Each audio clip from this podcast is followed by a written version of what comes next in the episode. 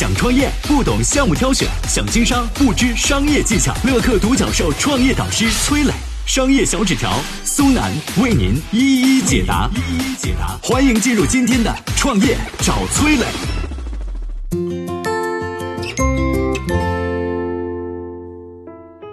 为什么阿里、快手、饿了么等互联网公司跑到农村刷墙体广告？下沉市场的用户价值到底在哪里？有请崔磊。有请崔磊。走在农村啊，看到很多有意思的广告语，比如“你家媳妇儿够不够洋气，就看上不上天猫国际”，或者“农村淘宝买个摄像头，母猪产子再也不用愁”。在中国广袤的农村，总有一些色彩鲜艳的广告抓住人的眼球。他们往往言简意赅，直达心灵，却让人回味无穷。今天啊，给你分享一下农村广告墙的故事。最早发现农村广告墙这个商机的是一个叫做三株的口服液品牌。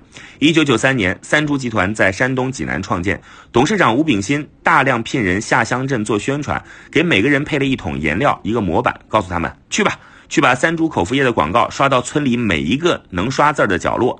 一时间，中国的广袤农村处处可见三株口服液，不光土墙、电线杆、道路围栏，甚至连茅厕上都会有三株口服液的广告。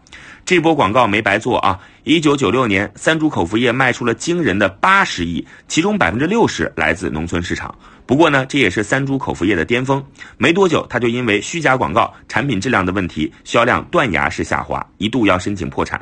三株轰然倒塌，但是它的营销神话却流传了下来。几年之后，一个名叫史玉柱的人如法炮制，把脑白金的广告刷到了农村的土墙甚至猪圈上。史玉柱也靠着农村墙体上这块小小的广告牌狠赚了一波。这几年，互联网公司掀起了一阵下沉热，争先恐后把广告往城郊和农村铺。根据统计呢，中国三线以及以下市场的用户量超过了六亿，庞大的数据孕育着商机和蓝海。对于想要抓住下沉市场的互联网公司来说，农村这面墙是绝佳的打广告区域。去年，小米电视在商丘刷了三百面墙，下面六个县都覆盖了。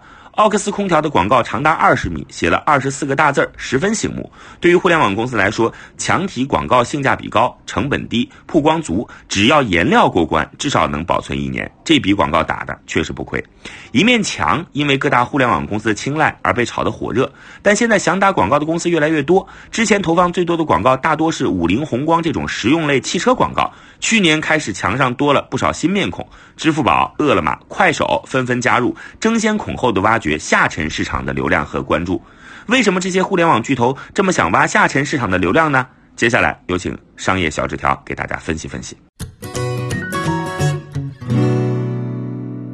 我曾经呢跟很多创业者沟通过，发现创业者最大的痛点就是缺少资源、缺少链接。于是呢，我们创立了创业者社群“乐客独角兽”，现在啊已经有三万多人了。有人在这找到了创业机会，找到了客户、渠道商、投资人。下拉手机屏幕，在节目简介里边有我的个人微信号，我在社群等你。有请商业小纸条，请商业小纸。刚才崔老师给大家分析了农村广告墙的走红之路，那么我们来讲讲为什么下沉市场能够得到互联网巨头们的青睐哈。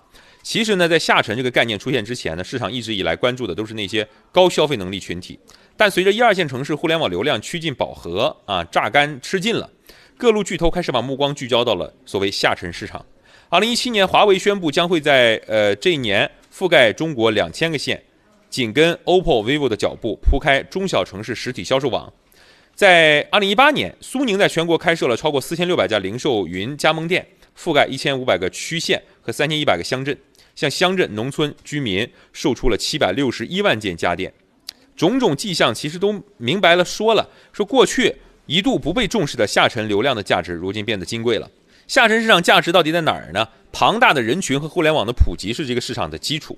要知道哈，下沉市场这片广袤土地超过呃全中国土地的百分之九十七以上哈，人口占八成以上，有近三百个地级市、三千个县市、四万个乡镇、六十六万个村庄。那近年来，随着贫困边远地区网络基础设施的达成啊，网民数量再次扩充，下沉市场平均。每人零点五台移动设备啊，网民规模占到总规模的一半以上，啊，生育率也是下沉市场一个明显的优势。一二线城市大部分生育率啊都在水平线以下啊，生孩子晚，而三四五六线城市呢，响应二胎政策的比例呢会高达百分之六十五，这一定程度上啊增强了下沉市场的消费的能力。尽管下沉市场的收入绝对值不高，但他们的消费能力和意愿绝对是超过大家的想象。数据显示啊，下沉市场的百分之六十六点一四的网民愿意在自己能力范围之内消费，而一线城市呢，这个数字只有百分之六十一点八七啊，是低了五个百分点的。讨论到原因呢，咱们来说说，是因为下沉市场人群相比一二线城市呢，工作压力小，生活节奏慢，有更多时间去消费。一线城市的人呢，能接触到的线上线下信息非常多，对广告的敏感度啊是很低的，反而是三线以下的啊这些用户购买者。身边的选择更少，接到的信息也更少，所以更容易啊被广告给影响了。拼多多呀、快手啊、趣头条的崛起都得益于下沉市场的流量。对于很多一二线城市的人来说，拼多多似乎还是那个让人怀疑的呃病兮兮，是吧哈？快手是那个专门看土味视频的娱乐软件啊，趣头条散播着看新闻也赚钱的这种洗脑广告。但是他们并不知道，拼多多用三年就实现上市，快手虽然没有上市，但坐拥上亿用户在手啊。趣头条更加夸张，成立到上市只用二十七个月。成为互联网的新贵，事实啊是不会骗人的，是吧？事实胜于雄辩，这就是下沉市场的力量。在一二线城市已经成为红海的情况之下，无论对于电商、物流还是各类新兴的互联网公司，下沉市场都逐渐成为首要的增长驱动力，甚至生存的根本。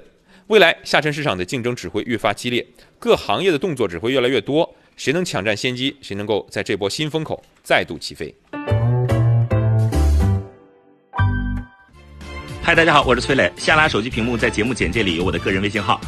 朋友圈我会分享创业思考、商业观察，以及和支付宝、抖音等巨头合作的创业好项目，欢迎您来交流。我们的创业平台乐客独角兽已经汇聚了三万多名各行各业的创业者，欢迎您来寻找资源。